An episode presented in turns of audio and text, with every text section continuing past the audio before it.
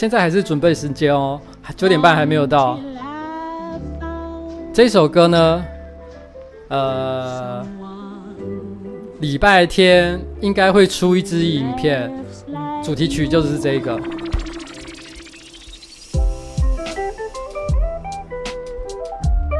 有人说我不是纯种的建中台大，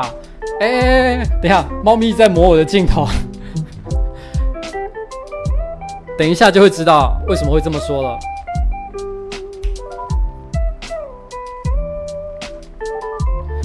看有些人应该知道，其实我可能真的不算是纯种的建中台。如果如果有所谓纯种的概念的话，我今天中午还特别去健身房运动了一个小时，是我已经两个礼拜没去了，所以是临时抱佛脚，为了运动会。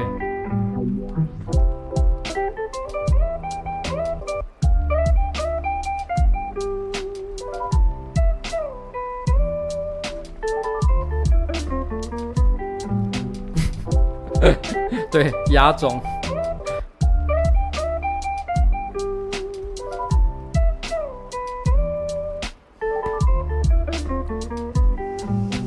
便讲一下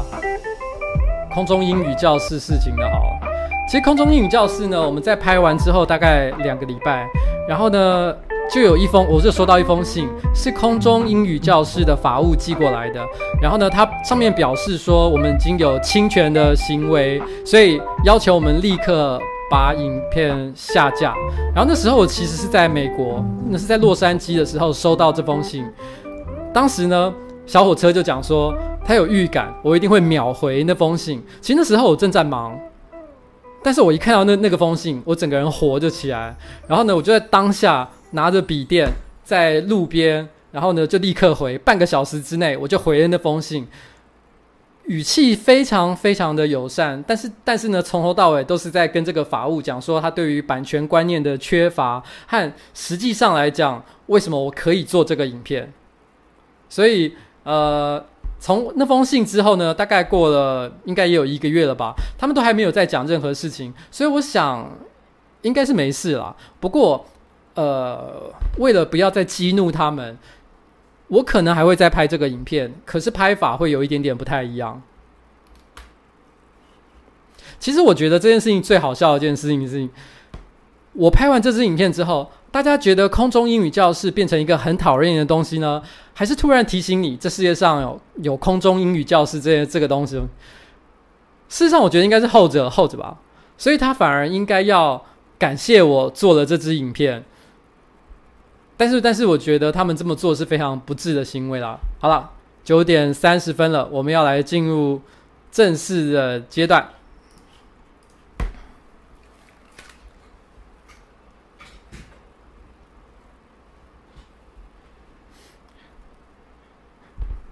其实，我想要先从一件呃，跟今天主题稍微比较没有那么关有关系的事情开始。我最近收到两个就是观众的私讯，一个私讯是在讲他是看完了我的那个骑单车的影片之后，他就立刻私讯我一件事情，他说：“他说瓜吉，你是绿的吗？真是太让我失望了。”而他写这这段话的时候呢，还是用简体字写的，所以我不太确定他是他是台湾的观众还是是从中国那边来的观众。不过我觉得我看到这封这个讯息的时候，我个人是觉得相当的莫名其妙了，因为。好，我再讲我第二第二个讯息。第二个讯息呢，则是在上次的直播结束之后，我又收到了第二个观众，然后呢，他私讯给我，他私讯上面说：“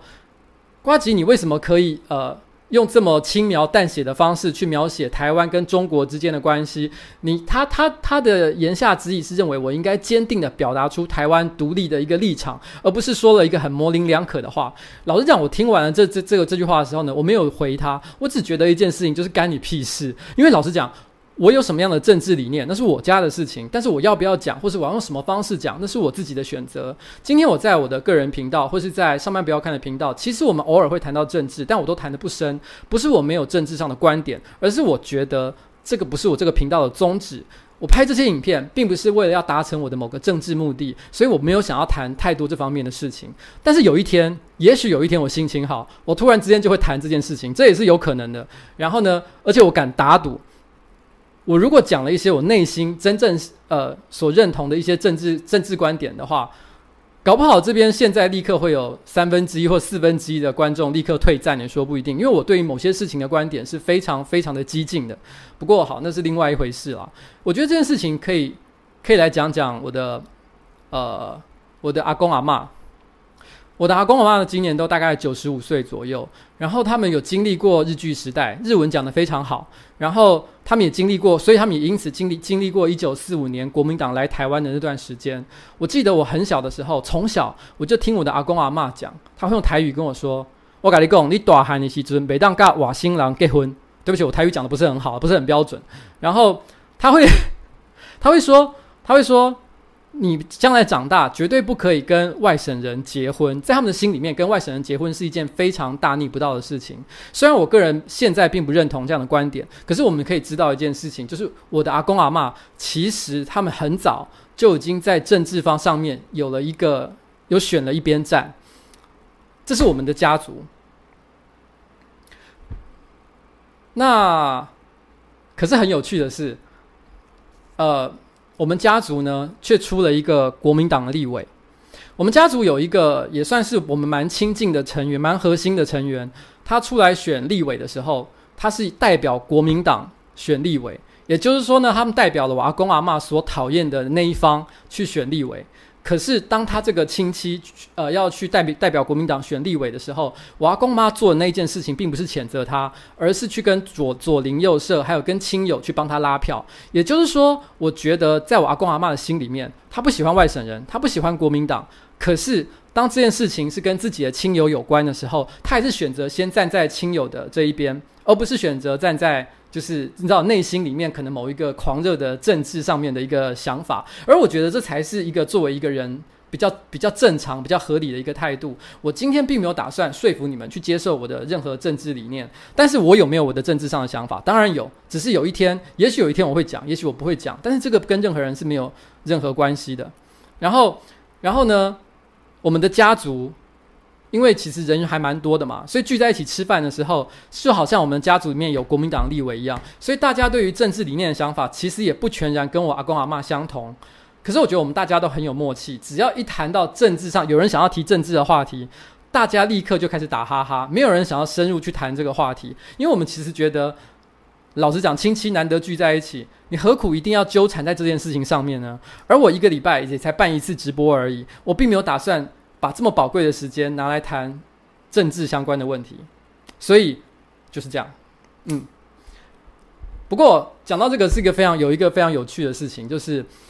呃，我们公司有一个成员叫做小火车汤马士，他是跟我呃最早跟我一起开办这个上班不要看工作室的一个一个人哦。那他现在也是我们公司的制作人。那我记得我在跟他开了这个工作室大概两三个月后，有一天我们中午要去吃饭的时候，我跟他说：“哎，我们去，嗯，中午想吃什么？吃水饺好不好？”他就转头对我讲了一句话，他说：“他说，哎，那个那个，他说你真的要吃水饺吗？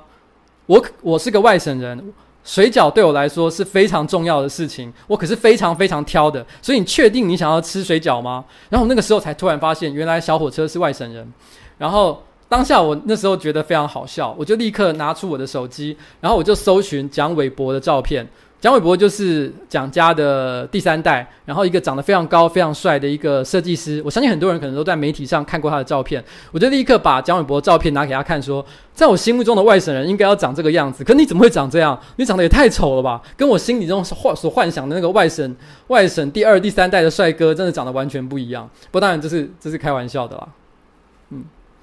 然后，所以也因此，可能有人看过，在上班不要看工作室还没有任何正式成品之前，我曾经做过一个非常无聊的 GIF 档，可能有极少数、极少数人有看过，叫做“小火车”呃车轮眼。因为后来跟他聊外省人的话题，才发现，呃，小火车呢，其实那个他说他曾经在总统大选的时候投过马英九，可他后来非常非常的后悔。他现在已经后悔了，他已经觉得他当初这个选择是错的。可是因为我知道他投过马英九这件事情，让我笑他非常非常久。我说他根本就是一个，就是他就是他就是一个你知道九点二嘛，标准的九点二。然后然后，所以我才会做了一张 GIF 档，就是他的眼睛里面有一个呃国民党的车轮会转这样子，有做做了一个这个很无聊的影片。OK，好，这个这个也是不很重要了哦。然后今天呢，在讲今天的主题之前，我们先来照惯例，我们要听一首歌。这首歌跟今天的主题也是有一点点关系。我还记得我在念那个。呃，我还我在念国中的时候，然后我考上大考上高中的那那个那个时间点，我还记得那时候全家陪着我一起去看榜单，然后我们看到我考上建中的那一瞬间。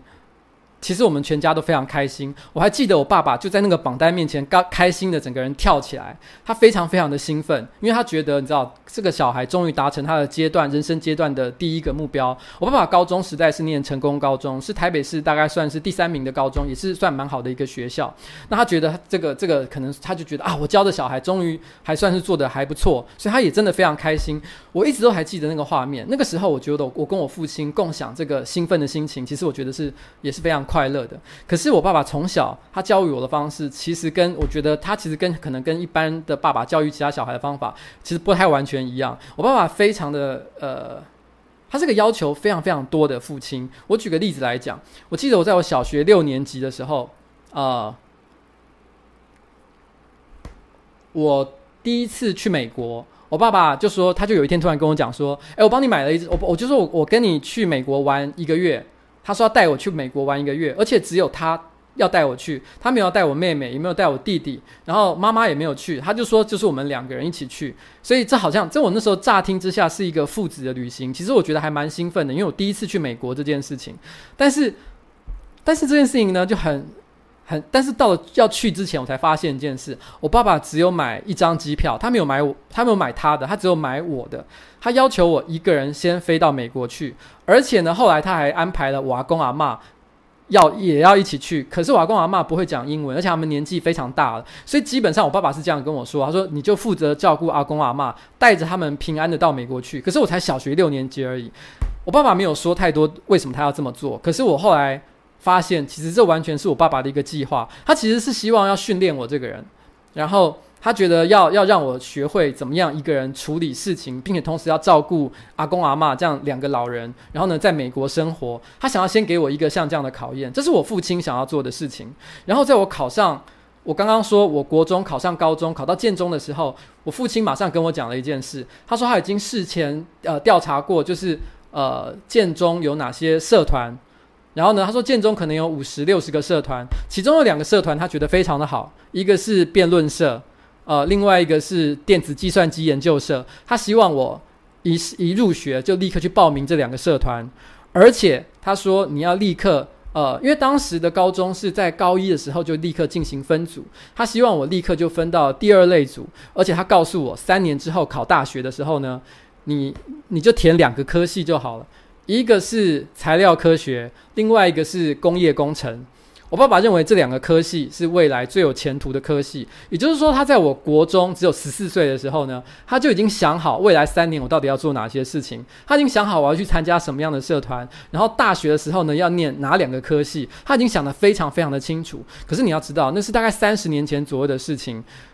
材料科学是要出来是要做什么？其实基本上就是在新新竹那边的晶圆厂，那个时候新竹新竹的晶圆厂呢，其实都。还没呃呃，其实还不算是晶圆的声音，还没有算是非常非常的呃呃起来。可材料科学其实基本上就跟这个晶圆厂的工作是有一点点关系的，所以其实我觉得我爸爸当时他的预测也不完全算是一个错误。可是我我从可是我大概从我国中以前都是一个很乖很乖的小孩，可是我到了高中的时候变得非常的叛逆。我爸爸这样跟我讲的时候，我完全完全不想听他的话，所以我一入学，我完全没有去选第二类组，我第一件事情就是选第一类组。然后，然后呃，那因为段考的时候，你就会因为第一类组跟第二类组的考试是不一样的嘛，所以我从高一开始，我就开始伪造成绩单给我爸爸看。我每个每一次段考结束之后，我就伪造了一个你知道第二类组才有的成绩单给我父亲看，所以我瞒了我爸爸整整三年，他三年都不知道我其实念的是呃呃第一类组。我妈妈呢，因为她很关心我的教育，她很早就。发现了这件事情。我妈妈觉得非常的担心，因为她觉得我违反了我爸爸的意思，然后她觉得迟早会出事情。可是我爸妈真的是呃还蛮疼爱我的，所以尽管她知道我做了一件很糟糕的事情，可是她还是很努力的帮我去掩饰这个状况，一直到高三才因为某某件事情让这件事情爆发。好，我等一下会再讲这件这件事情怎么发生的。然后我说，为什么我不是一个标准的建中学生呢？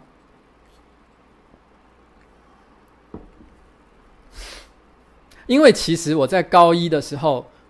呃，我就休学了。因为我高一的时候，我其实那个时候我爸爸跟我讲说，叫我去参加电子计算机研究社跟辩论社的时候，我并没有打算要反抗他。一开始，因为这两个社团呢，我觉得其实也是一个蛮好的社团，我也蛮喜欢参呃参加辩论比赛的。事实上，我还曾经参加过校内的辩论比赛，有得过名。然后，所以我觉得我的表现应该不算太差。我也蛮喜欢这个东西的。那电脑呢，我本来就喜欢，我从小就喜欢打电动。我很早从国中的时候呢，就开始有学城市设计，所以。那个时候我们学的是 Basic，所以我觉得去电子计算机研究社对我来讲也是一个非常非常合理的行为。可是我在高一呃刚入学没多久，我就有一天遇到戏剧社的一个学长，然后这个学长我从来都不认识，他就跑到学校里面来，就是就是呃招募新的成员嘛，到我们的班级上，然后。当时我只是稍微表现了一个对这个社团的一些兴趣，问了一些这个社团的细节，他马上就牵着我的手，把我拉到社团教室，然后呢，去开始跟我聊各种，就是啊，就直接把我半推半就推入这个社团。我刚说他牵着我的手进社团这件事情不是夸饰法，他是当时真的就直接就牵着我的手走走进去了。然后，然后，所以，所以其实，呃，那时候呢，我后来到了高二的时候，不知不觉就变成了戏剧社的社长。然后，因为我加入了戏剧社嘛，我当时就觉得，因为既然加入了戏剧社，我就觉得好像应该要呃对这个戏剧产生更多的一些热情跟兴趣。然后我那时候在我们家的附近，我正好看到一张海报，然后那个海报上面写着，就是有一个校外的呃业余剧团在甄选演员。然后我当时一时好奇，我就打了电话。然后呢，并且约好了面试的时间，然后我就过去了，我就过去参加这个剧团的面试。据说那个剧团的面试，那个剧团的海呃的那个甄试海报呢是手画的，全台北市只贴了十张，然后那一张呢是贴在一个莫名其妙的电话亭的旁边，不知道为什么我就看到，所以我觉得这也有一点点像是命运一样的感觉啦。反正我就是去了，然后去了以后，我的确对戏剧产生了很大的兴趣，我喜欢这样的活动。然后我到高一下的时候。我就跟我妈妈讲，因为那个剧团的呃的呃成员大部分都是大学或者是甚至于是社会人士，所以他们常常会做一些比较大型、大规模的演出，甚至会巡回整个台湾，从到从台北到台南，甚至金门各种不同的地方演出。可只有我一个人不能参与，因为我是一个高中生。当时我觉得我很想参与这样这样的活动，所以我就跟我妈妈说，可不可以让我休学一年，一年就好，让我。去参加这些巡回演出的活动，你知道，一个刚刚考上建中，一个非常资优的学生，大家都觉得前途一片光明的学生，突然说他想要休学一年，然后去参加戏剧上的巡回演出，这是一个非常莫名其妙的事情。我妈妈马上当然是觉得你怎么可以做这样的事情？我妈妈当然是觉得非常的难过，她觉得怎么会怎么会有一个小孩这么的难教？那而且我爸爸知道了一定会非常生气。可是呢，我妈妈真的就是很容易，就我小时候就是一个很奴、很叛逆的小孩。我妈妈被我卢到最后，她也就是认同了我这件事情，帮助我去跟老师讲说：“好吧，好吧，那我的小孩要休学一年，让他去巡回演出。”所以我就这样子跑出去休学了一年，去做我自己想做的事情。然后我妈妈完全就是就是都在帮助我，而且想想办法在我爸爸那边瞒住这件事情的发生。我都假装我有在上课，假装我有我有去考试。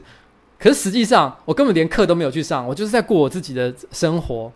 但是因为当然了，那个时期我爸爸之所以会完全没发现这件事情，也有一部分是因为我爸爸其实他不太常在家，他个人有非常非常多自己的外务，那所以他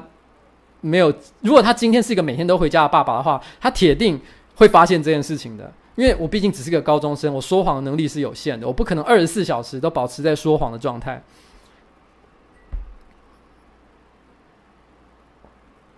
然后到了高二，我我休学完一年之后，当然还是要回去念书嘛。然后我回去念书了之后，我坦白讲，我整个人心态其实已经有一点改变。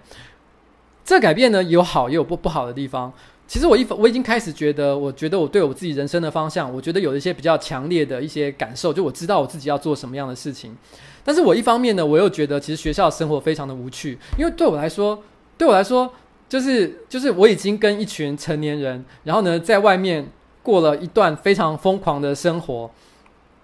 我可以大概讲一下那个疯狂的状态，就是说那个那个也不能讲疯狂啊，其实还好。然后。我记得那个时候，像譬如说有一次，我们跟呃，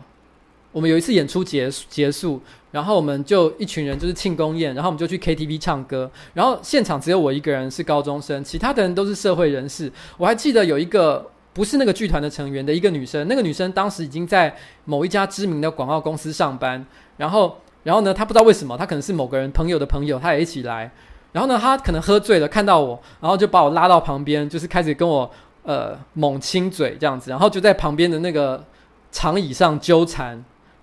然后在那边滚来滚去的，你知道吗？当时对我来讲也是一个很大的冲击，因为我没想过突然间有人会有对对我做这样的事情，我从来没有过这样的经验，就突然间一个大姐姐抓住你就猛亲个不停，然后，然后因为像我，因为那个时候在那样的生活里面有各式各样像这样的生活，可是我们后来没有发生任何事情啊，就单纯只是这样子，因为他喝醉后来自己也回去了，然后，然后所以所以对我来说，我就会觉得。我高中那个时候，我再回去上上高中的时候，我会觉得我跟同学其实其实已经没有那么容易处得来。我印象中，我我做过一件非常非常中二，其实很中二、很智障的事情，就是说，呃，那个有一天，就是我可能呃有一个约会，那时候我已经回去学校上课了，然后呃，我觉得可能会发生一些什么事情，所以我我们那时候校门口后面有一个便利商店，我就走到便利商店里面去买保险套。然后我去买保险套的时候，因为那天是刚放学嘛，所以后面排了一排的学生。然后那个学那个那个建，我跟那些人一样穿着建中的制服。然后我前后排队的人都是拿着可乐啊，或是零食啊，或者是其他的各种饮料，只有我一个人是拿着保险套。然后我当时内心就有一种强烈的优越感，就觉得哎，你们这些小朋友还在喝可乐。但但是那是我高二时候的。呃，就是我后来回去念高二时候的事情。然后我后来到了，可是我必须要说，这个对我来讲造成一个最大的影响，就是其实我对上课这件事情已经变得非常非常没有兴趣了。所以我后来到了高二下的时候，其实我变得也不太爱念书，也不太爱去上课，也做了很多各式各样奇奇怪怪的事情。有些人有提到火种，就是在讲这件事。就是那时候我还呃跟一群朋友发行了地下刊物，惹恼了呃学校的教官，所以我在高二升高三的那一年，我就被退学了。其实建中一年很少有人会被退学，所以我那个算是一个就是一个算是很稀有罕见的一个情况。然后我被退学了之后。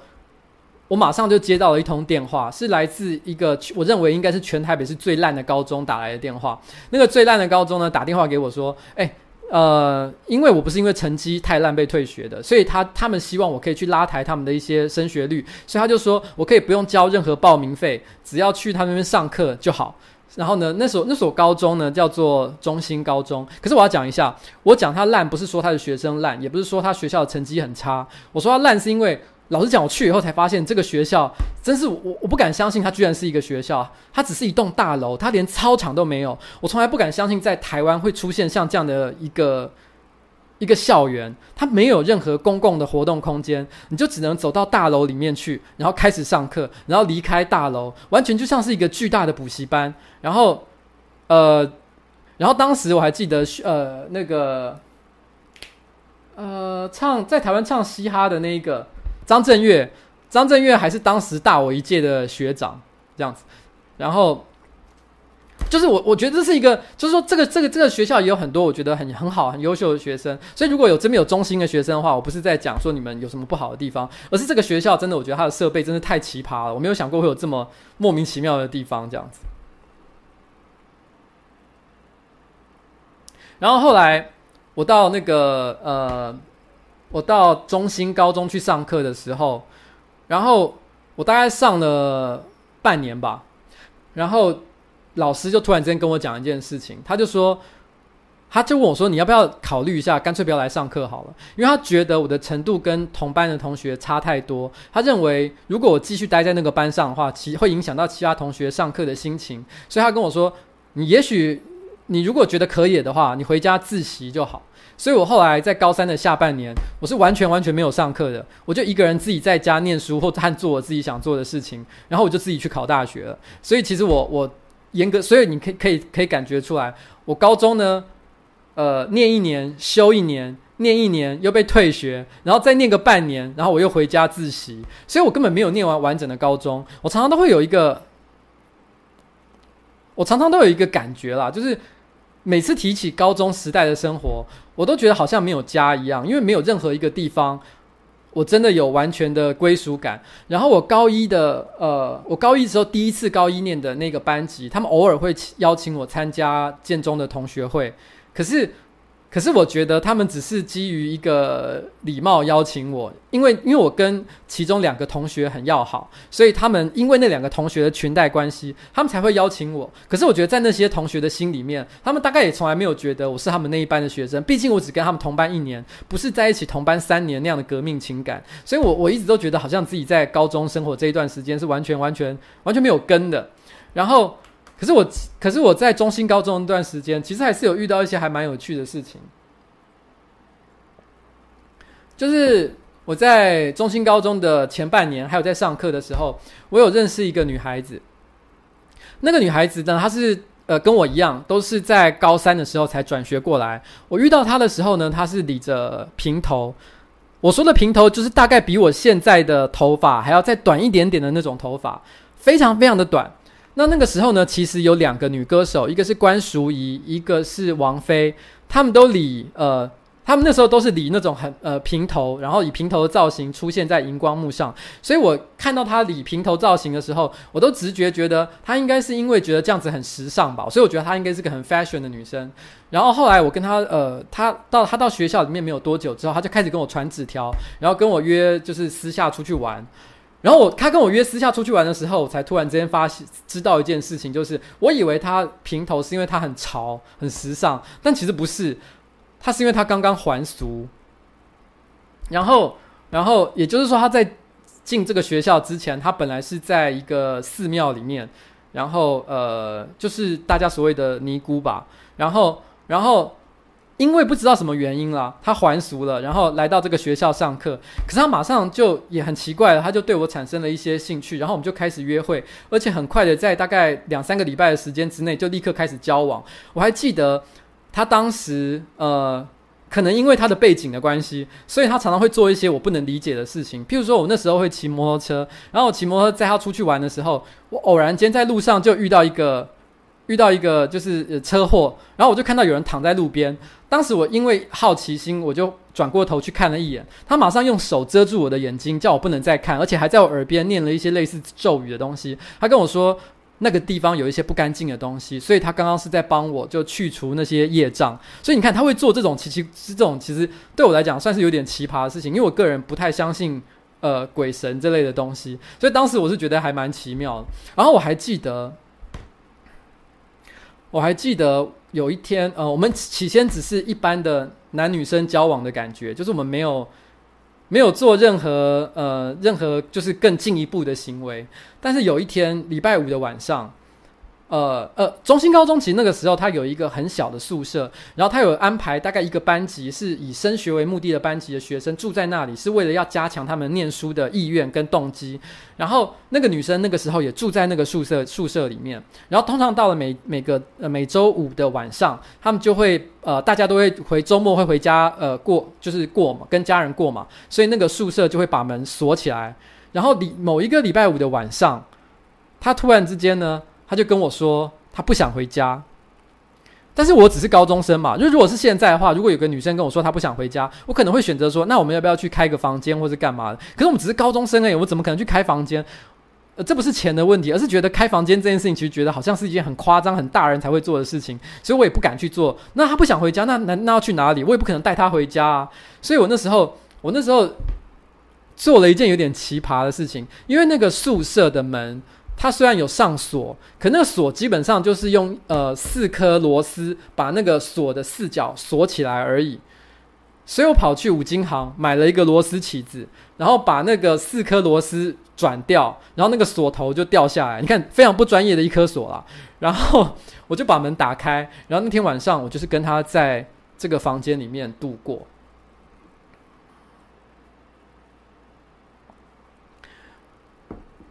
当时我只觉得自己就是很调皮，做了一件很调皮的事情，因为我觉得是他跟我说他不想回家的。可是，可是我没想到这件事情后来引起了非常非常巨大的问题，就是这个女生呢，她的父母因为她没有回家，非常的担心，所以第二天我送这个女生回家之后，这个父母不知道从哪里，可能是从老师那边要到了我妈妈的电话，劈头就跟我妈妈讲说，呃。跟我妈妈说，我的我他的儿子，呃，玷污了他的女儿，然后非常的愤怒，说把他的小孩带坏，像这样的一句话。我妈妈听到了这句话之后，因为我那时候就在电话的旁边，我大概猜到他们在讲什么，我觉得非常的紧张，冷汗直流，因为我觉得我一定做了一件很不好的事情。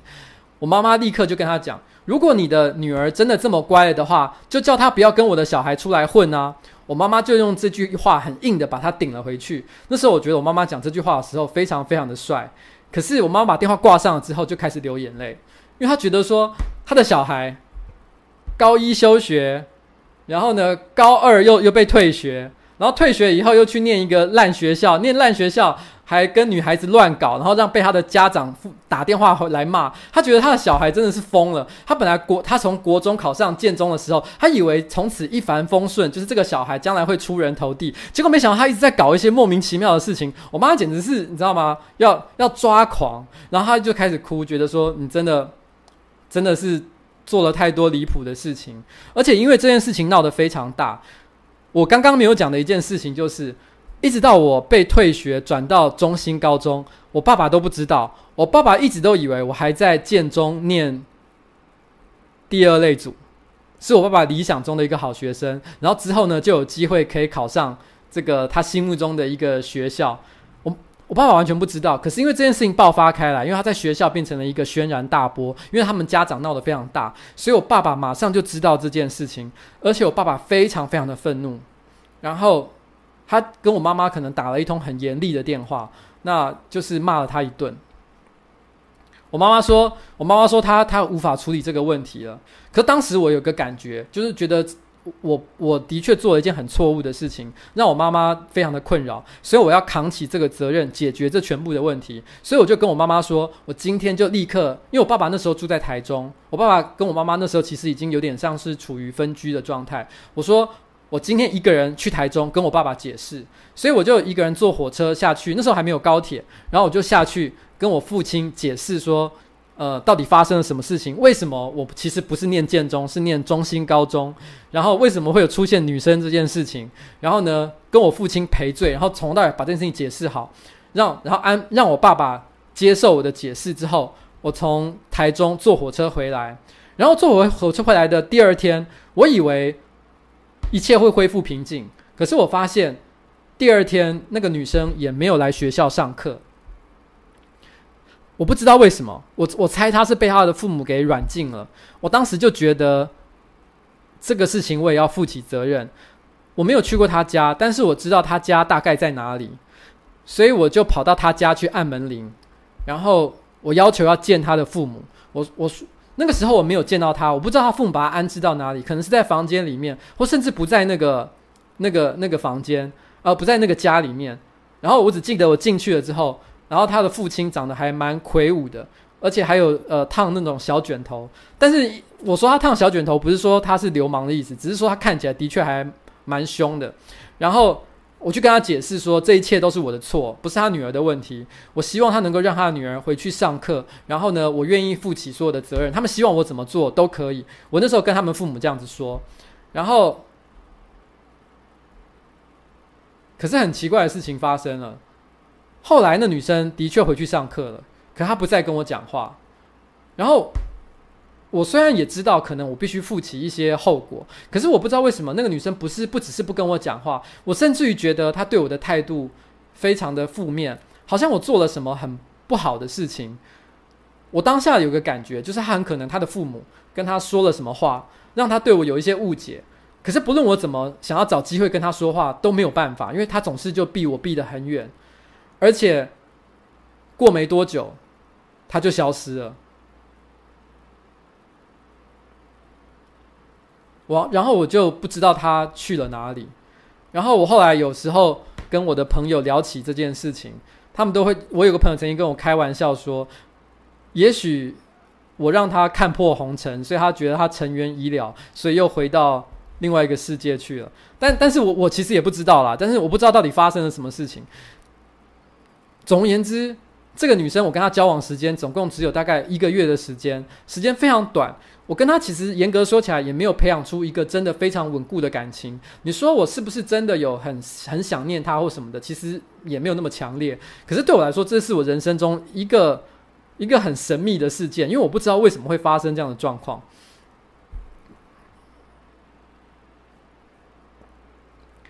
然后后来我到了高三的时候，我就我就呃。下的时候我就没有去上课了嘛，我开始过自己的生活。然后那时候呢，我就开始跟一个我的高中同，我有个高中同学，然后他他就是呃，也呃，他就觉得说他自己在家都没办法好好念书。然后我就跟我妈提了一个一个很莫名其妙的提议，就说，哎。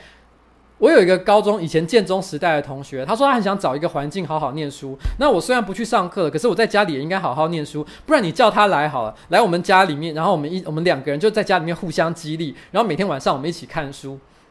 我妈妈其实可能也不一定真的觉得这是一个好主意。可是因为他也知道我这个人向来想做什么总是拦不住的，所以我妈妈就允许我把那个同学带回来一起住这样子。所以后来我的高三下学期是跟一个呃我的建中时代的同学呢在一起住的。可老实讲，我们到底有没有两个人在一起有没有好好念书呢？其实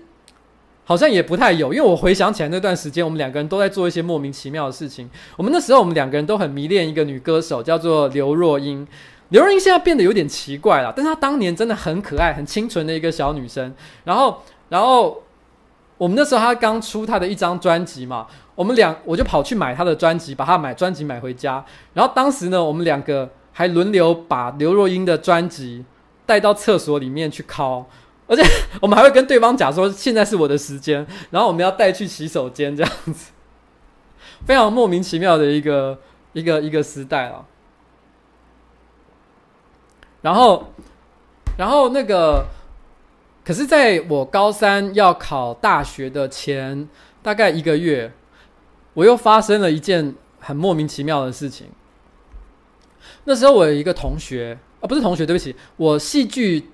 我的那个剧团的一个朋友是一个女生，然后呢，她的她办类似生日 party 之类的东西，然后我就去她的家里面，然后就是呃参加她的生日。然后呢，不知道为什么，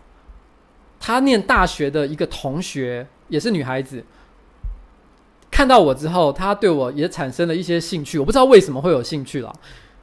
就要求那个女生呃私下约我出来见面。然后她她是一个大学，她是一个大学四年级的女生。然后那个时候我是高三，距离联考只剩一个月。我要讲一下这个相对关系。然后那个大四的女生呢，我还记得他第一次约我出去的时候，他就是约我去泡温泉。我只是高三的学生，你知道吗？我没有很多很多的经验，可是我也直觉觉得，他约我去，女生约我去泡温泉，应该应该是会发生什么事情吧？可是我也不是很确定，我只觉得应该会，但是我也不确定会怎么样，所以我当时是充满怀疑的。可是我我我想，他是既然都是大学四年级的学生嘛。他比我大了整整四岁，他应该很清楚知道自己在做什么，所以我应该只要就是顺其自然就好了，我可以不用管他这样子。然后结果我们两个人就一起去泡温泉了，然后结果真的有发生一些事情。但是那之后，我必须要说，这是我人生可能做过最错误的一个决定。我那时候跟他发生了一些一些关发生了关系之后，他突然之间就变得态度非常的就是强硬。他就觉得他完全是我的女朋友。其实老实讲，我必须要承认一件事情：我那个时候的心里面是完全没有打算要交女朋友的。我也没有真的很喜欢她，只是因为我是一个高三的学生，然后有一个大四的大姐姐，然后对我表现出兴趣。我那时候就是有点精虫冲脑，觉得我很想做，但是，但是，但是，其实我没有想过那个后果，因为事实上我也不知道会有什么后果。我就是做了，然后结果他就开始希望我呃每天去跟他见面，他每天都会打电话给我，然后每天都会跟我约说要去吃饭，然后呢，或者是他说他身体不舒服，要我买猪肝汤给他喝，或者是他会对我做各式各样奇奇怪怪的要求。可是我距离联考只剩下一个月的时间，他每天都要跟我见面，然后可是我因为我觉得我的确做了一些事情，我好像不理他是一件非常不礼貌的事情，所以呢，我还是就就是他要求我什么都做，然后后来就这样子。到了考联考结束，我们大概持续了这个时间，大概两到三个月的时间，我都是有点过得就像是男女朋友之间的关系。可是我心里面真的没有喜欢这个人。然后后来到了大一开学的时候，我认识了我现在的老婆。我比较我喜欢她，我想要跟她在一起，所以我就跟这个女生讲说，我们不能再像这样子见面了。因为我觉得，不论我做错了什么事情，我觉得过去的那两三个月，我觉得我也应该都呃，我已经做到极限了，我也没有什么更多可以做的事情。然后，而且我就是没有那么喜欢他，再这样下去也不是一个办法。当然，你们可以说啦，就是说你们可以说我真的很很坏，或者是。我那时候其实没有劈腿，因为其实我我只是正要跟我老婆交往，而且我也因为要跟我老婆交往，所以我要切断这个关系，因为我就是没有办法，我不并不喜欢这个这个女孩子嘛，所以我想跟他老实说明白，我觉得我做错了一件事情，可是不能再继续下去。然后，然后这个女生，嗯，她当然是不太开心。然后他会一直就是讲一些很负面的话，然后会会哭啊，会怎么样的？那我当然也不希望他难过，所以我都会讲一些安慰他的话。我会说我们还是朋还可以是朋友。可是这件事情，我觉得是我犯犯的一个最大的错误，就是说，其实我觉得，如果我当时决心是要跟他分手的话，其实我应该要跟他说清楚。可是我却说了太多模棱两可的话，例如说我们还可以做朋友，所以我觉得造成了他很多幻想的空间。所以他那段时间还是非常常来找我们，然后。尽管他知道我已经交了女朋友，可是他还是会来，然后呢，一直出现在我们的生活周遭，甚至主动跟我现在的老婆讲一些呃呃，就是譬如说，譬如说，其实我跟呃你男朋友怎么样怎么样之类的事情。不过我觉得我老婆有一点真的是还蛮酷的，她直接就把，她其实并没有因此就怪罪我，她直接就骂他，把他骂跑，然后呢，她根本不是，就是说，就是也没有被他的这些话所。动摇。然后我还记得有一天晚上，我骑着摩托车在路边，然后他把我拦下来，想要跟我讲话。然后当时我觉得我们已经没什么话好讲了，所以我只跟他说：“我跟你没什么话好讲的，我就要把摩托车骑走。”可是他可能一时就是情急，他就抓住我的后衣领，直接把我从那个摩托车上。就是扯下来，我当时还就是滚出去了一两圈这样子，然后幸好没有受什么很严重的伤。然后当时，当时我心里真的觉得这个人真的太奇葩了，你怎么可以做到这个地步？所以我可是幸好没有受什么伤，所以我拍拍屁股，我就继续就骑摩托车就离开了。然后因为我很坚持不再跟他有任何的联络，所以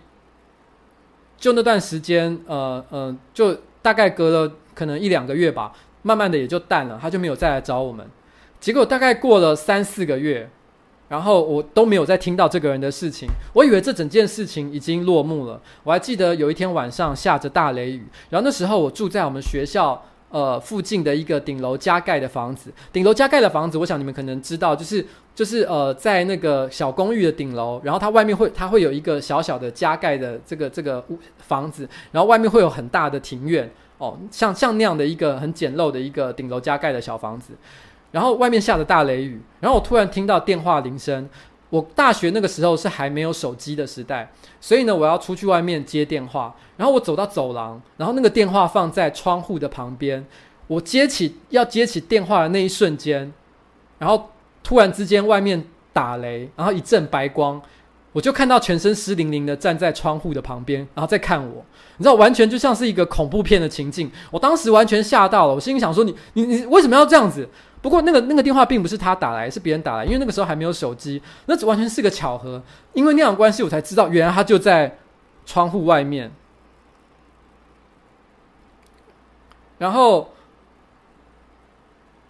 后来，虽然他还是没有再持续出现在我的生活当中，所以我也慢慢的忘记了这个人这件事情，但是又大概隔了三年之后，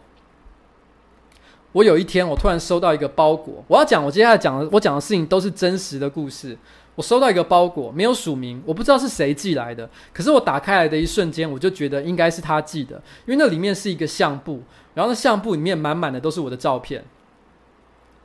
我看到那一瞬间，我就觉得说，你到底想要表达什么？就是我完全不能理解。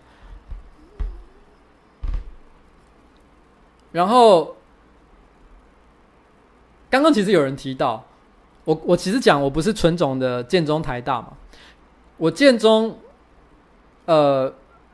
基本上没有念完。然后呢，我考上的第一个学校，其实也不是台大，因为我在考联考前一个月，你们看看看我，你们听听看我都在做哪些事情。你觉得我我考试会很容易吗？其实我考的分数也是没有太差啦。然后我那时候非常的嚣张，我只填了七个志愿，然后呢，前面六个全部都是台大，然后最后一个我填一个。以防万一的安全牌，就是辅大广告。结果没想到我分数没算好，结果就真的掉到辅大广告去了。辅大广告严格说起来也是个不错的科系，可是我必须要说，它跟我的理想是有很大的差距的。然后我去念了辅大广告之后，不过我也因为念辅大广告才会认识我的老婆啦。然后，然后后来我在辅大广告认识我老婆之后，可是我觉得辅大广告不是我想念的科系，所以我也不太去上课。结果到了大一升高二的时候。呃，大一升大二的时候，助教就跑来跟我讲说：“邱一杰，你你因为二一的关系被退学了。”然后他跟我说：“这是十年来辅大广告第一次有人被退学。”他觉得真是一个很奇葩的记录。因为我就真的就是完全有点自我放弃的状态。然后因为那个是大一下被被呃呃就是被退学嘛，所以呃距离。考联考或考转学考还有大概半年的时间，可是兵单很快就要来了，因为那个时候兵单来的是非常快的，所以如果说我想要撑到去考联考或者是考转学考的话，我要先想办法避掉所有的兵单。所以当时我查过，我以前不是双二一，然后呢，当时呢，我就查了很多方法，研究了很多方法之后，呃呃，跟考试的规则之后，我发现了一件事情，就是。当你只要报考任何国家考试了的话，你就可以延呃呃，你就可以呃呃。不用立刻当兵，就如果有兵单来的话，你可以先拿这个考试的一个准考证去跟他要求，我要再延一点点时间，让你至少把把试考完。所以我那时候考了非常多莫名其妙的试，譬如说消防学校啊、警察学校啊，各式各样莫名其妙的学校，我还甚至于去上了职训班。反正我用尽了各种手段，让自己拖过六个月的时间，来到七月，然后让我七月的时候可以去考那个。转学考，那当时转学考我报了两个学校，一个是台大人类学，然后因为我觉得重新考联考实在太太累了，我不是很想再重新念联考的东西，我想直接考转学考比较快。然后，然后呢，我就考台大人类学，那是我本来心里最想念的学校。然后另外一个就是世新的广告，它也一样是我的就是 UV 啊，就是我当时心里想说，如果不信了的话，至少觉得世新广告应该进去的几率是比较高的。可是后来到了是考世新的那一天呢、我不知道为什么心情很不好，我就不太想去考试。我心想说，台大应该赌台大就好了，不要管什么四星什么广告，就算去了我也不想念，我就拼台大就好了。所以我后来也没有去考四星的，完全就是去考，呃，一心一意的决定去考台大人类学。我还记得我去考台大人类学的那一天，我其实很认真的念书了大概一个月，然后，然后我左我看看左右的人。然后就是一起跟我考试的，每个人看起来都很聪明、很厉害、很有准备的样子。我当时内心很就很不安，我心想说：“哇靠！我才花一个月时间恶补，就是人类学的专业科目，我这样真的考得上吗？”然后后来考试的分数先出来，因为他还没有先，他不是立刻就告诉你有录取还没录取，他是先给你这个这个考试的分数这样子。然后呢，当时我记得。文化人类学，也就是专业科目那个项目，我只有考六十二分而已，也就是低空飞过的及格。我心想说：“哇塞，我才考六十二分，那我怎么可能考得上？我完蛋了！”我当时内心非常非常的沮丧，我觉得我一定要去当兵了。可是没想到，隔了一几天，然后放榜，居然六十二分就考上了。我当时就有一个感想，因为你知道吗？他总共只取四名而已，所以我是说心里就有一个感想，就是说，那你们刚那些看起来很厉害、很有准备的人，是不是根本就没念？你是连六十二分都没有吗？但是就是有一点点运气还还算不错啦，所以就考上了。那因为基本上人类学的考试都是申论题，所以其实呢，他考的问题都是一些嗯。跟文化研究有关的题目都是申论，所以你重点是你对这个题目有没有想法，还有你看的书够不够多，你能不能够把人类学专业科目里面的内容，然后，然后就是就是援引里面一些可能呃呃呃知名学者讲的话和他们的理论，然后变成你申论的主轴。你只要能做到这件事情的话，让人家知道你真的有念书，其实你的分数就不会太差。只是我觉得当时我不知道为什么，就是其他人的分数可以居然比六十二分还低而已，嗯。所以我才会说，我基本上不是一个很标准的念台大建中的一个学生。那我爸爸从小其实他就有点像刚刚呃提到的，就是呃那个为小孩子安排课表的那个爸爸一样。其实他也帮我安排了很多课表。小时候大家只要想过、听过的各种补习班，我通通都上过。所以，可是我说老实话，我觉得经历了这么多年，我觉得不论我爸爸怎么样的努力，他还是。无可避免的养出了一个怪物，就是，就是，就是我说的这个怪物是指心灵上的一个怪物，就是我做了这么多莫名其妙的事情，然后呢，非常的叛逆，然后联考前还跟女孩子去做奇怪的事情，这根本我爸爸是无法控制的。我觉得我想要讲的事情就是说，其实我觉得教育是这样的，小孩子在不管在什么样的环境下都会长大，这是我的观点。不管你的父母是很凶。还是很严格，还是很放纵。我觉得绝大多数的小孩，他能怎么长大，都是靠自己。其实我说真的，父母想要去干涉他，能够影响他的部分，我觉得是有限的。他终究还是会找到自己的一条路。我以前在念高中国中的时候，其实我的路线很像是那种，其实跟我要讲坦白说，其实很可能跟。马英九那些学生是有一点点像的，因为我小时候成绩其实还算不错，然后口条也还蛮好的，然后呢也是个蛮外向的人，所以其实很早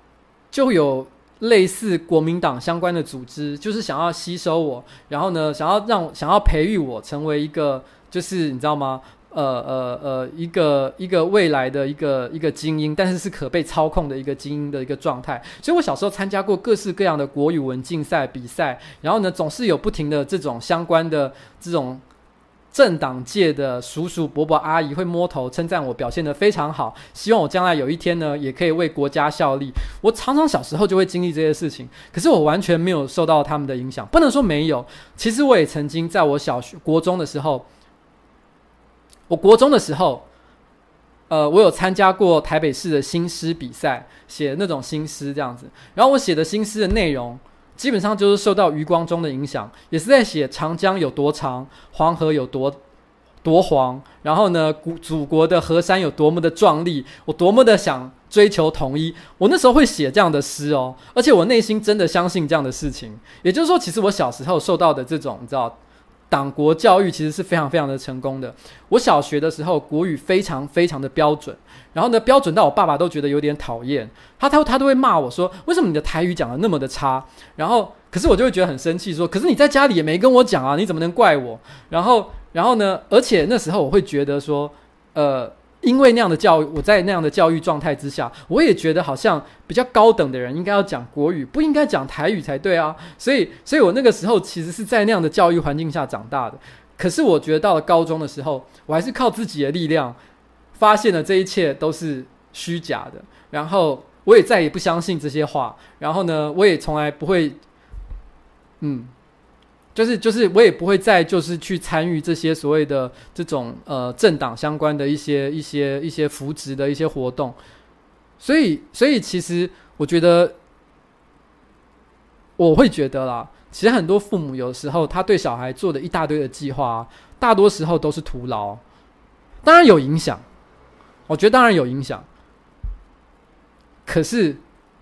可是呢，最后小孩子。他真正还是会找到他自己的出路。我说真的，我现在台语啊，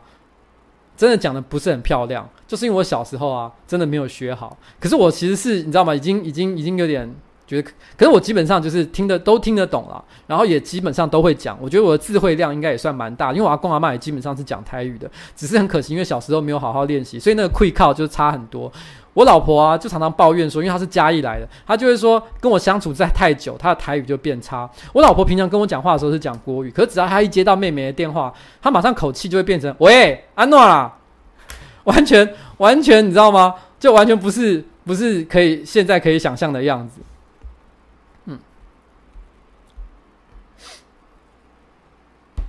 啊，现在居然已经三千同上了，完全完全没发现这件事情哎、所以我还记得啊，我爸爸，我爸爸是一个多么重视计划的人呢？我可以举一个例子，就是我爸爸，呃，小时候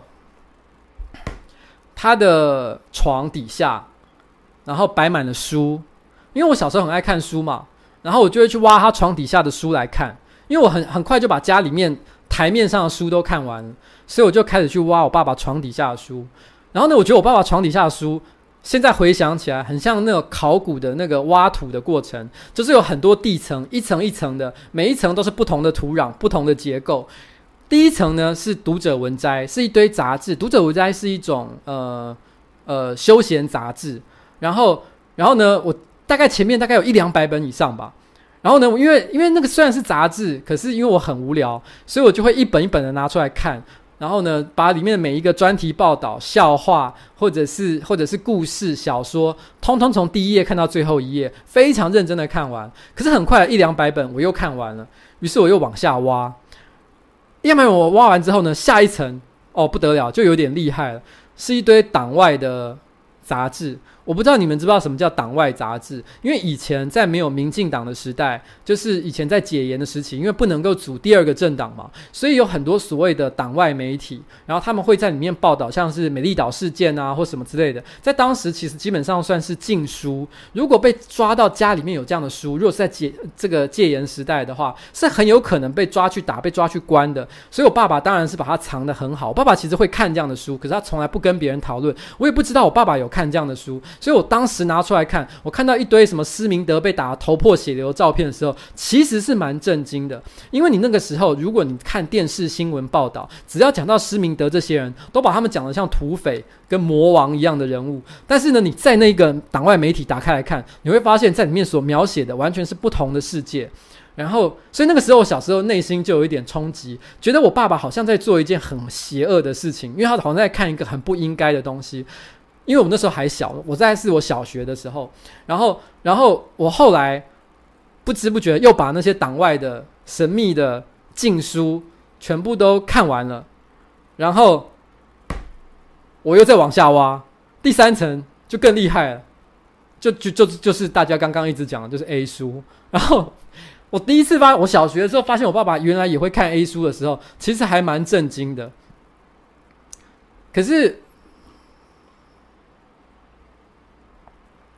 可是我看我爸爸的 A 书啊，我那时候有一个，我后来我有把爸爸的 A 书几本比较精彩的偷拿走，然后呢自己另外找一个地方给收藏起来，然后，然后我后来到了高中的时候啊，我又有拿出来看，我当时觉得很，我小学的时候看不懂，我高中的时候看啊，我有一个感受，就是人类其实是非常，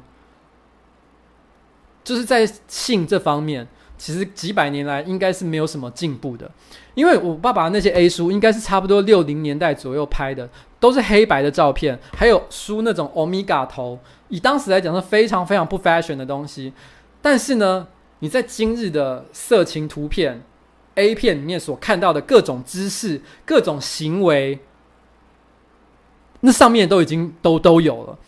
也就是说，你会突然之间觉得，原来六零年代一直到西元两千年。其实人类并没有什么太大的进步，我们做的事情基本上一模一样。你以为现在比较比较开放吗？开发了一些新的招数吗？没有，其实都是一样的。而且因为我到高中的时候，我还记得我去有一天去呃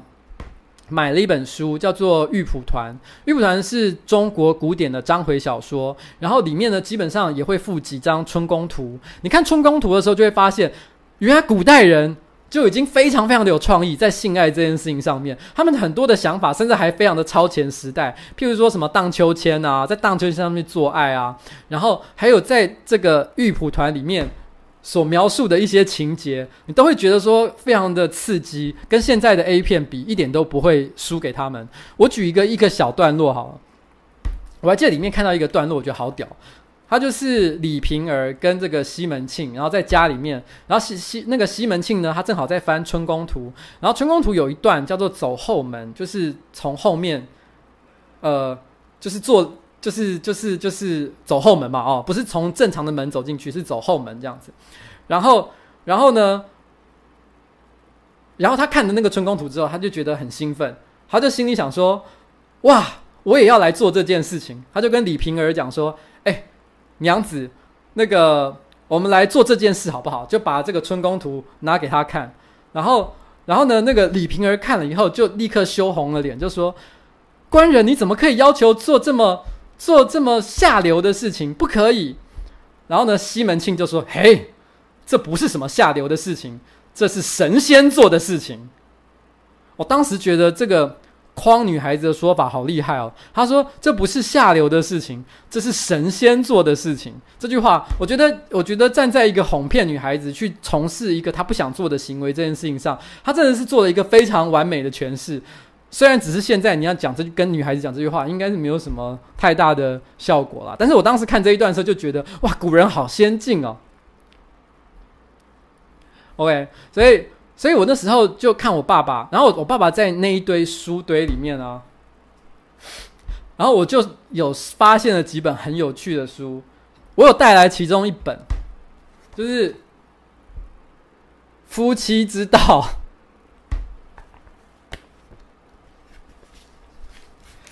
夫妻之道呢，是呃民国六十三年的时候出版的。我是民国六十四年出生的，所以我估计我爸爸就是在我出生的前一年买了这本书。这本书呢，《夫妻之道》，它很有趣，它里面就是在讲夫妻之间怎么样做做爱这件事情，然后里面巨细迷。非常非常的厉害，我随便举例，我今天下午才翻了一下，我正好翻到他在讲保险套这一段，他就说，如果你今天呢、你在你不想要生小孩的话，你要记得戴保险套，然后呢，然后如果你戴保险套之后，呃。呃，你做爱结束之后，你不想立刻拔出来，还想要留在体内享受那个余韵了的话，请记得要让那个保险套的根部还留在体外，不然的话，因为你的阴茎会缩小，精液会逆流，所以还是会增加这个怀孕的几率。然后巨细巨细靡遗的描写这个过程，你知道吗？然后怎么样跟女生搭讪，怎么样跟女生调情，然后怎么样跟女生。呃，上床怎么样跟女生让女生获得高潮？这几本书里面都有记载，非常的完整。怎么避孕？然后保险套不要用的时候要怎么丢弃它？它都有好完整的记录。我心里在想，我爸爸居然为这件事情还买书来看，真的是太屌了。然后，而且我后来。发现这本书的时候啊，因为其实这本书啊是我在要搬家的时候，我在整理家里面的的一些旧的物品的时候，偶然间才翻到的，不是当时我小时候翻到的。然后那时候我翻到这本书的时候，我大概已经三十几岁了。我翻到的时候，一方面觉得我爸爸很好笑，一方面也觉得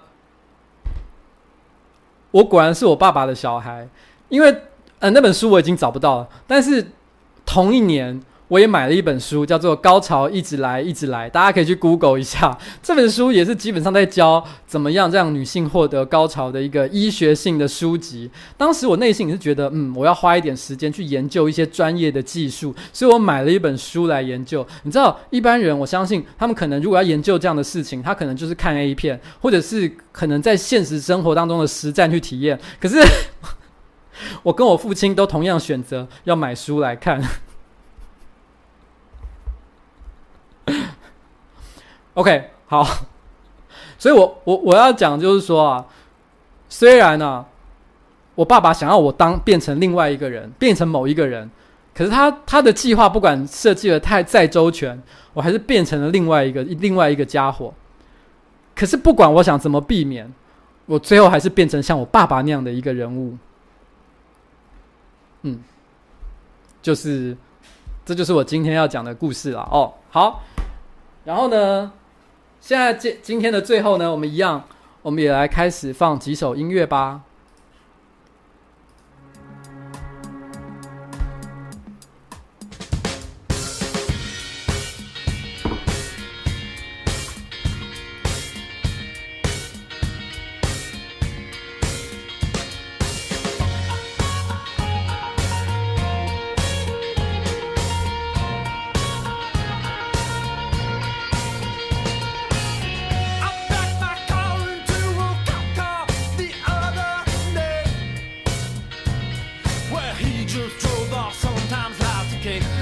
首歌呢，是一个叫做“谦虚的老鼠”的乐团所唱的歌。然后这首歌呢，叫做《Flow On》，大意就是在讲说，天塌塌下来了，没关系啦，随便啦，都过得去啦，不要太在乎啦，都 OK 啦。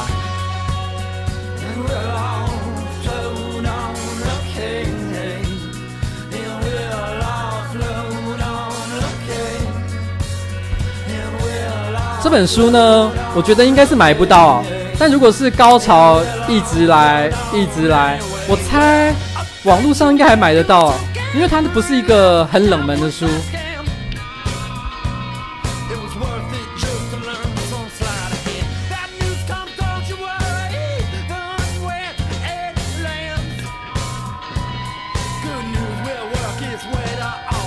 其实啊，我爸爸也是一个非常。奇葩的。后来我成年之后，他做了非常多我觉得不像是爸爸会做的事情。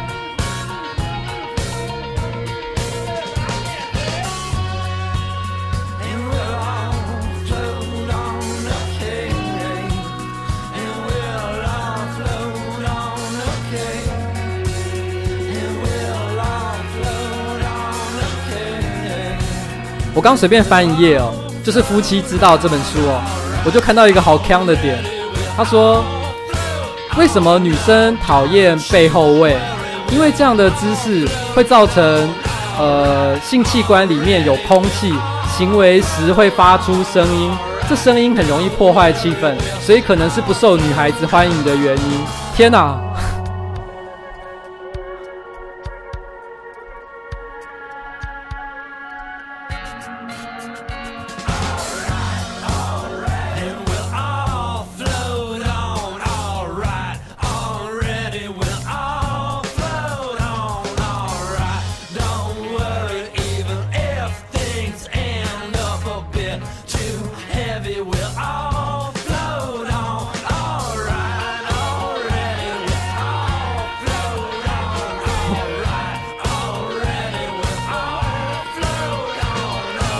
实啊，我爸爸真的对教育非常的用心。我我大学刚毕业的时候啊，我爸爸就做了一件很莫名其妙的事情。他就说，其实我爸爸不太了解我，因为在我爸爸的眼里面，他一直都觉得我是一个很闷、很呆的小孩。所以我大学刚毕业没多久，我爸爸有一天就说：“哎，我不能接受我的小孩，我不能接受我的小。”我爸爸就说：“我不能接受我的我的小孩是一个非常呃呃乖巧的人。他觉得小孩，他觉得他的小孩应该要非常的狂野，很会玩。所以他就说：我今天带你出去玩，然后他就带我上酒酒店。这是我人生第一次去酒店这种地方，就是我爸爸带。然后我爸爸他很莫名其妙。”然后就是带我去这种地方，其实很奇怪。我一进去就遇到一个妈妈桑，那个妈妈桑大概可能三十五、三十六岁，就是有一点点年纪，但是风韵犹存，长得还蛮可蛮漂亮。然后呢，我就很礼貌的问她说：“哎，不好意思，请问怎么称呼？”那个妈妈桑就讲说：“哎呀，你叫我妈妈就可以了啦。”你看，真是超级莫名其妙的一个人。然后因为我那时候实在是太害羞了，然后我爸爸找了两三个他的朋友跟我一起去。然后我必须要说，那现场的气氛很怪，因为我想我爸爸的朋友他们平常自己去那种地方应该玩得很嗨，然后这边摸来摸去。可是因为现场有一个小孩在，所以突然之间大家都变得很拘谨、很有礼貌。我自己也觉得很奇怪。然后当时一开始去的时候，小姐还没有来嘛，只有我我跟我爸爸的朋友坐在一起。然后呢，我坐在一个三人的沙发的旁边，让呃。然后，然后我爸爸的朋友坐在另一边啊，其实是两人的沙发，比较短的沙发。然后这时候突然有一个小姐走进，然后她就直接坐到我跟我爸爸的朋友的中间。可是因为我觉得那个沙发很小，我觉得他这样坐有点不是很舒服，我觉得对他不太好。我觉得对他不太好，所以我就跟他说：“哎，你要不要就是那个？”那个，我就我就直接站起来，然后就把座位让给他这样，然后结果那个女生啊，就整个眼睛睁很大这样，你是你是，就是就有一种你为什么要这样？我就是要坐在你们中中间啊，对，所以。我人生第一次去酒店啊，跟爸爸。然后后来大概在那边待了两个小时，完全什么搞头都没有，因为我也不可能在我爸爸面前表现出我的色心，然后我爸爸的朋友也不可能，所以很早我们就说啊，好了，差不多了，该回回回家了。没有人有任何的成果，就这样离开了。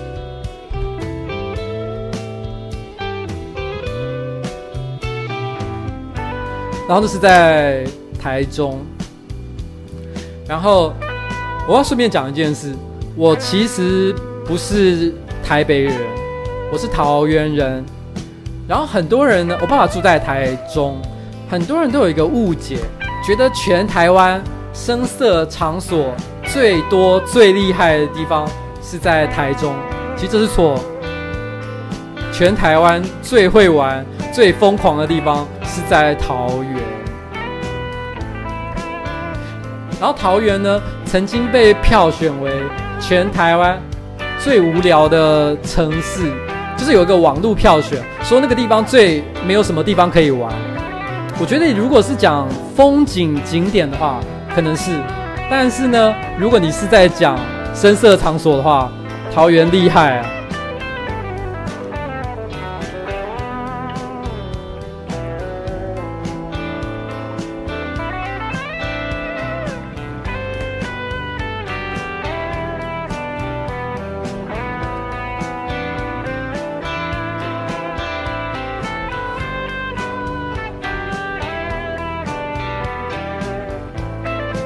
首歌叫《Impossible Germany》，不可能的德国人。这首歌其实很有趣，它的歌词是在讲两个人之间的关系。他在说 “Impossible Germany and unlikely Japan”，他是在想两个人，可能是两个朋友，也可能是情侣，有的时候沟通很困难，好像德国人和日本人一样，语言不通。可是，在第二次世界大战的时候，尽管这两个人语言不通，又相隔那么远，但居然还是同盟国。人的关系就是这么的奇怪。可是这个歌词啊，我觉得很有趣，这个隐喻很棒。但是，因为它牵涉到第二次世世界大战的轴心国，然后可以说是历史上邪恶的那一方，所以你不觉得？好像这歌词有一点点坏坏，好像有点不太政治正确。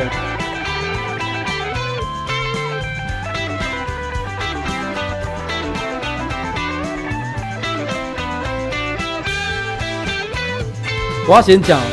我自己是不会花钱去那种地方玩，我觉得没有逻辑。我有去，后来有去，都是因为工作上需要。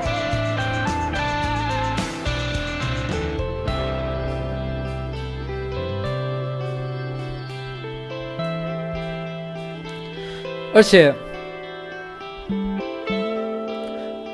我在三十几岁的某一年，因为那个时候的老板很好色，他一天到晚都想去酒店玩。然后我老婆知道这件事情，她一开始是容忍的，她就觉得说你这是在这个呃，你是你是工作需要嘛，是应酬嘛，所以她容忍，她没有说什么。可是有一天晚上，她终于忍不住了，她就跟我讲说，我不希望你再去那个地方了。然后，因为那一天，老板马上又跟我讲说：“哎，今天晚上我们要带客户去酒店玩哦。”他就讲得非常非常的兴奋。我心想说：“我不去好像很很困难，因为老板这时候就已经讲了要带要带我们全部的人去。可是我老婆说的话其实也非常的重要，所以当时呢，我就搭了计程车，把所有的客人哦，老板的客人、老板都送到酒店里面去。然后就在他们都进到酒店的那一瞬间之后。”我缓缓的把门关上，在门缝跟我老板说再见。我老板那时候就在后那边说：“你要去哪里？”可是我根本没管他，我直接就跑跑到门外去，然后搭上机跳上计程车就跑走，完全不给我老板就是在那边鲁小的机会。然后之后我就没有再去了，因为我知道我老婆不喜欢我去这样的地方，她觉得这是对她的一个尊重。所以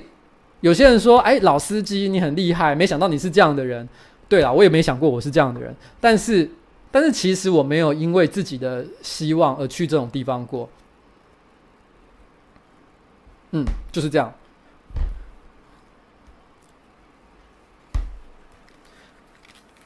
但是我也不是完全没有做过什么不好的坏事啊。但是这不是今天重的。OK，好，我们最后一首歌。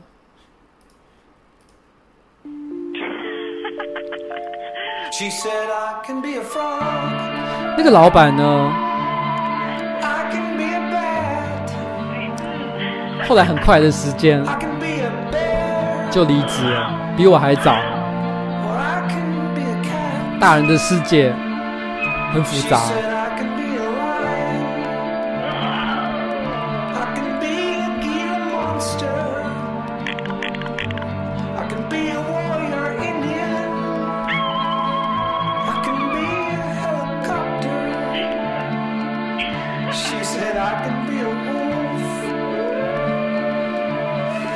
这首歌是在说，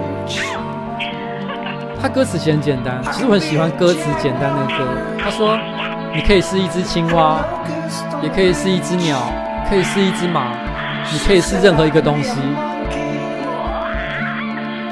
这不就是你应该跟小孩子讲的话吗？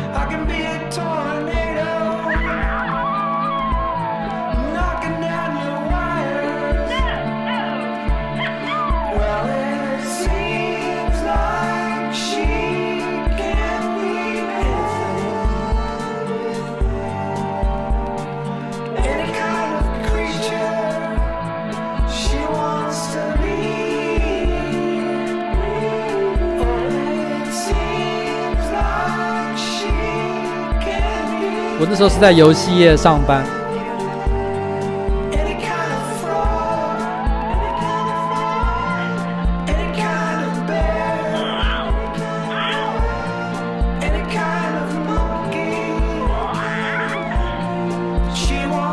读书很重要，我觉得我父母留给我最大的遗产就是读书的习惯。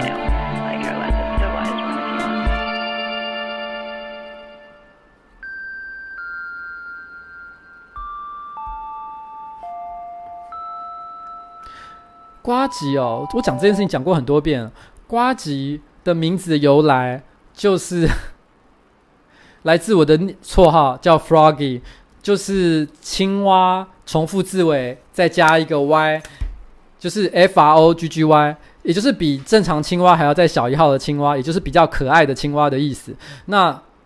就是，但是呢，你如果用手机用 iPhone 去打 Froggy 这个字的话，自动的这个校正会常常把你校正成 Groggy，G R O G G Y，这是另外一个单字。然后呢，因为念起来很像呱吉，所以以前我的某一个公司的同事就会叫我呱吉。我后来觉得这个名字很有一种日本味，很像那种三丽鸥，就日本那种，你知道吗？呃，Hello Kitty 里面会出现的可爱人物，所以我就把它拿来当成是我自己的名字。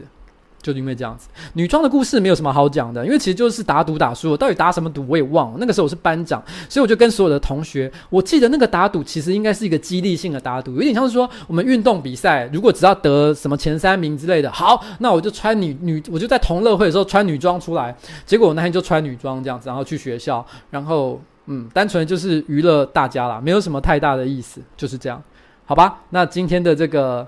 呃直播就到今天结束，谢谢大家今天陪我这么长的时间，我觉得今天非常的开心。那我也保留了一些故事，可以在下次继续讲。好，拜拜。啊，顺便再讲一件事情，这个礼拜呃我应该会上两支影片，所以请大家也要记得期待哦。拜拜。